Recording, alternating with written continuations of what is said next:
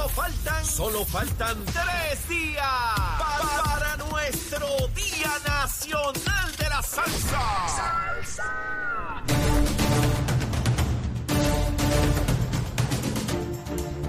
Buenos días Puerto Rico, buenos días América. Comienza Nación Z Nacional. Soy Leo Díaz. Hoy es jueves 16 de marzo del año 2023. Contento de estar con todos ustedes tempranito. Besitos en el cutis para todos. Espero que hayan desayunado, desayunado, perdón, y los que no estén próximos hacia hacerlo. Hay que alimentar el cuerpo y el espíritu. Contentito de estar aquí, mire, ya, ya, ya mañana es viernes, esto se está acabando, mire, mucha acción, mucha cosa, mucha emoción. Realmente que sí, anoche en ese juego estuvo espectacular. Arrancamos adelante, arrancamos adelante. Siempre uno asustado porque lo pueden atrapar, pero mire, así no ocurrió. Por el contrario, se mantuvo Puerto Rico al frente, ganando. Ahora este viernes hay que seguir jugando. Eso es por abajo. Solo un equipo va a ganar. Entonces me parece a mí a las competencias, bueno, como toda competencia, ¿no? Este, uno va ganando una y la otra y al final, pues solo uno va a ser el vencedor y esperamos, estamos, mire, mire, esperando que Puerto Rico sea el campeón. Qué juegazo, mi hermano, donde quiera, miles y miles de personas, eh, ¿verdad? Viendo el juego eh, en distintos lugares, llenos los establecimientos, donde quiera, es- espectacular, de verdad que sí, sumamente. Yo lo vi en casa tranquilito allí con la familia, bien chévere, bien chévere. Bueno, había que levantarse temprano, yo estoy aquí. Digo, me levanto de las 5 de la mañana y tengo que preparar el programa y todo, no me puedo ir de huelga. Eh, eh, mira, y no puedo hacer como Saudi Rivera que se fue de huelga por ahí para abajo. mi herma- Te- te Parece que estaba lesionada, porque no llegó hoy. Eh, parece que la cuestión está de lesionado en los equipos. Mire, al equipo nuestro no llegó. Saudi, besito en el cuti, mi vida. Que te repongas prontito y mañana te veo en Ceiba que tenemos que ir para allá, para el Bow Show, que está en Ceiba mañana, encendido. Eso también transmitimos desde Ceiba mañana. Bueno, vamos rapidito. Ah, recordando que el domingo vamos a bailar salsa, el Día Nacional de la Salsa. Vamos para allá desde temprano, voy con Zulmita a darnos besitos en el cuti allí a bailar salsa bien chévere, como tiene que ser. Vamos con Luma, Lumita, Lumera. Mire, a las 5 de la mañana, 348 abonados sin energía. Y ahora, antes que Chamo tirara la musiquita, verifique, y había 1.518 sin energía. 1.518 representando eh, la región de Bayamón, donde más abonados sin energía, 715, y Arecibo con 339 y Caguas 383. Porque Carolina solo 2, Mayagüez solo 11, Ponce solo 1 y San Juan 67. Ayer con la lluvia, por lo menos en el área metropolitana, se, mire, se dispararon unas lluvias duras ayer, este, en horas de, de la tarde temprano, y subió el número de abonados sin energía. Lo llegué a ver cerca de 10 y pico mil, este, 20 mil por ahí, pero rápido bajo. Ya saben, cuando vienen lluvias, los cables, las ramas, los árboles y toda la cosa, pero rápido estaba nuevamente en números bien, bien, bien bajitos. Así que Luma está bregando como, como se supone que bregue.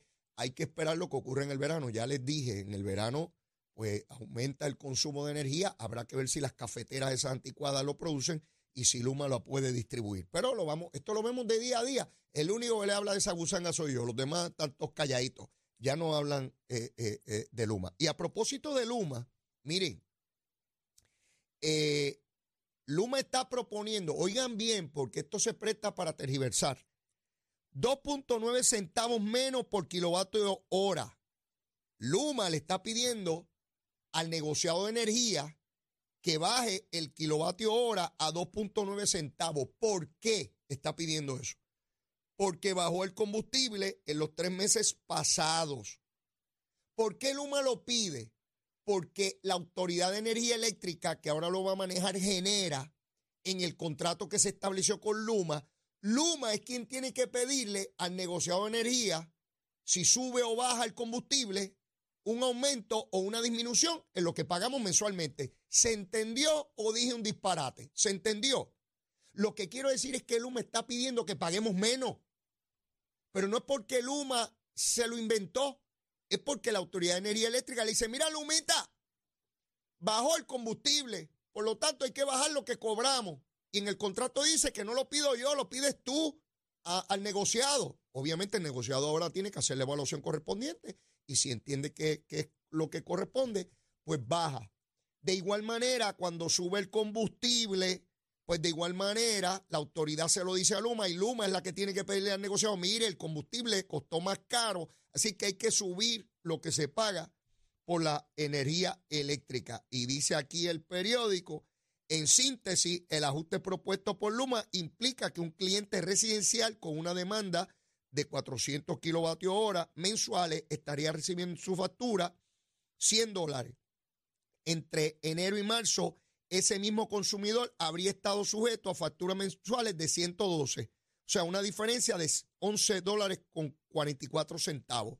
La reducción para un cliente con 400 kilovatios hora es 11 pesos con 44 chavos. ¿Ve? El que consume más, pues obviamente el ahorro es mayor.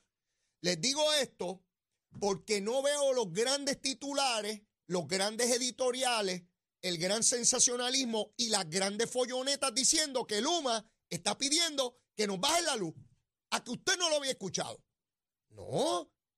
Es cuando pide que sube que vienen los titulares. Entonces sale Luis Raúl y este otro pájaro de Jaramillín. ¡Ay, no están subiendo la luz! Mira qué mal es Luma. Y algunos periodistas irresponsables. Sí, porque hay periodistas irresponsables, la inmensa mayoría son gente seria, pero hay otros que son unos folloneros y empiezan, ay, Luma está subiendo la luz. Luma no puede subir la luz.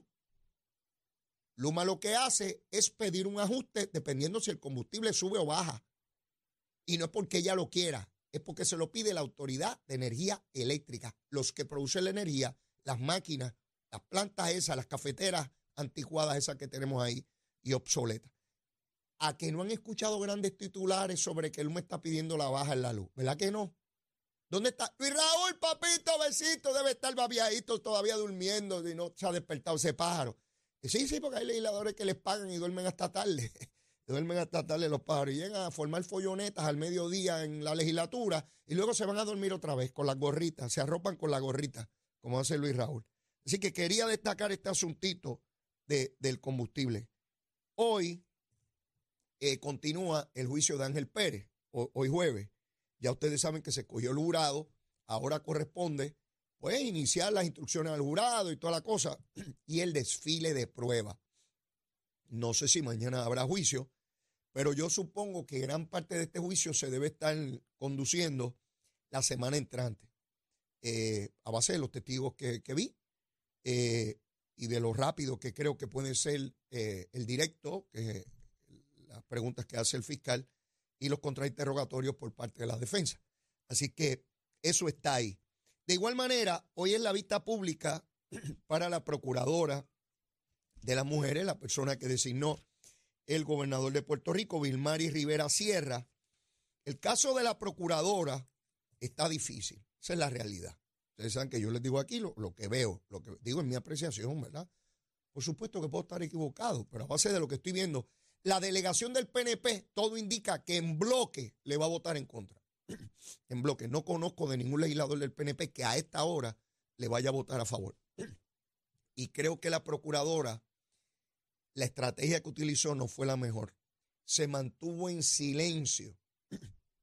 Muy pocas veces la escuché intervenir en los medios en el periodo en el cual ha estado designada y en funciones el secretario de Educación, cuando lo designaron, su desempeño fue de tal naturaleza que rápidamente empezó a tomar adeptos la posibilidad de ser confirmado. La procuradora no hizo lo mismo. Entonces la están evaluando por ejecuciones previas a eso y parecería ser que en la delegación del Partido Popular tampoco cuenta con una cantidad de votos significativa que unidos a votos de los partidos menores, pues pueda ser confirmada. Necesita 14 votos eh, para ser confirmada. Pero tiene una vista pública, veremos a ver su desempeño allí, las preguntas que le hagan los legisladores y ver si eso cambia la opinión de alguien, ¿verdad? Mi experiencia me dice que las vistas públicas no cambian eh, de manera significativa la opinión de los legisladores. Lo que sí puede cambiar es la opinión pública sobre el nominado. O sea, lo que piensa la gente, la generalidad, lo que se proyecta en los medios. Y, ayer eh, discutíamos aquí en, el programa precisamente eso con Gabriel Rodríguez Aguilo, que probablemente ella esté en esta etapa más que procurando votos, eh, procurando que se tenga buena opinión de ella en la opinión pública si, si finalmente rechazada en, en su nominación. Eh, pero bueno, eso es lo que hay. Se le refirió un FEI, un FEI al ex alcalde de Ceiba, Ángelo Cruz. Tiene un FEI. ¿Por qué? Porque se puso a contratar gente a lo loco en el municipio. Y eso no se puede hacer. Y el alcalde actual lo refirió a justicia, justicia recomendó un FEI y el FEI acogió el señalamiento y le han asignado fiscales especiales independientes. Ángelo es de estas personas, en lo personal, pues una, ¿verdad? Yo no, no tengo ninguna diferencia con él. En lo político se volvió medio loquito y empezaba a insultar gente, insultaba a Ricardo Rosselló, a Wanda Vázquez, después estaba con Wanda para la gobernación y, eh, acabó perdiendo una primaria siendo alcalde de Ceiba. Eh, Sammy Rivera, el actual alcalde, lo derrotó en primaria y después ganó la, elección en Ceiba. Eso no, no, ocurre a menudo. Y ocurrió en este caso porque él sencillamente se, se tornó en una figura muy abrasiva, insultando a medio mundo, pues, y se lo llevó quien lo trajo. Se lo llevó Pateco, ¿sabe? Se lo llevó Pateco. Y ahora tiene un fake. Se puso a contratar gente a lo loco allí y ahora tiene un fake en, las costillas.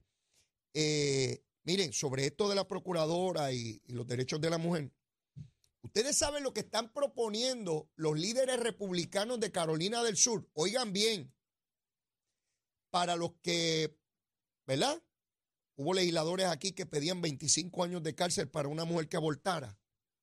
Ustedes saben lo que están pidiendo los republicanos. Están legislando en Carolina del Sur pena de muerte para una mujer que procura un aborto. ¿Usted puede creer tal barbaridad? La pena de muerte para una mujer que se procura un aborto. ¿Cuál es la diferencia de eso y el talibán? Sí, díganme, que alguien me diga la diferencia entre los líderes de allá de Afganistán contra las mujeres y la pena de muerte por un aborto. O sea, estoy en contra de que termine su aborto, su embarazo por entender que está asesinando a su criatura y como castigo yo la voy a asesinar a ella.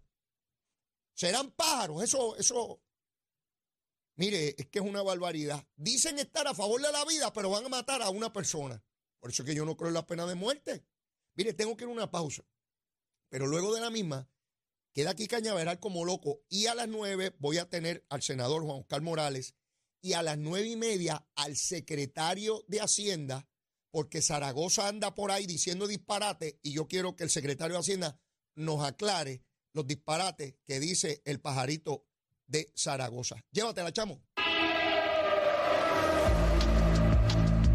Buenos días, Puerto Rico. Soy Manuel Pacheco Rivera con la información sobre el tránsito. A esta hora de la mañana continúa el tapón en la mayoría de las carreteras principales del área metro, como la autopista José de Diego, que se mantiene congestionada entre Vega Alta y Dorado y desde Toa Baja hasta el área de Atorrey en la salida hacia el Expreso Las Américas. Igualmente en la carretera número 2 en el cruce la Virgencita y en Candelaria, en Toa Baja y más adelante entre Santa Rosa y Caparra. Además la PR5, la 164 y la 167 desde Naranjito, así como algunos tramos de la PR5, la 167 y la 199 en Bayamón. También la avenida Lomas Verdes entre la American Military Academy y la avenida Ramírez de Llano la 165 entre Cataño y Guaynabo en intersección con la PR22, el expreso Valdoriotti de Castro desde la confluencia con la ruta 66 hasta el área del aeropuerto y más adelante, cerca de la entrada al túnel Minillas en Santurce. También el ramal 8 y la avenida 65 de Infantería en Carolina, así como el expreso de Trujillo en dirección a Río Piedras la 176, 177 y la 199 en Cupey, así como la autopista Luisa Ferré, que estará congestionada entre Montelledra y la zona del Centro Médico en Río Piedras, y más al sur en Caguas. Además, la 30 desde la colindancia desde Juncos y Gurabo hasta la intersección con la 52 y la número 1. Ahora pasamos al informe del tiempo. El Servicio Nacional de Meteorología pronostica para hoy un aumento en los aguaceros en la región debido a la llegada de un frente frío que también podría proporcionar el desarrollo de tronadas aisladas. Las temperaturas estarán en los 90 grados en las zonas costeras y en los bajos a medios 70 grados en las zonas montañosas. Los vientos estarán del sur durante el día, pero llegada la noche se tornarán del noroeste de entre 15 a 20 millas por hora. Hasta aquí el tiempo les informó Emanuel Pacheco Rivera. Yo les espero en mi próxima intervención aquí en Nación Z Nacional, que usted sintoniza por la emisora nacional de la salsa Z93. Hablándole claro al pueblo. Nación Z Nacional, soy Leo Díaz. Buenos días a todos. Leo Díaz, en Nación Z Nacional, por la Z.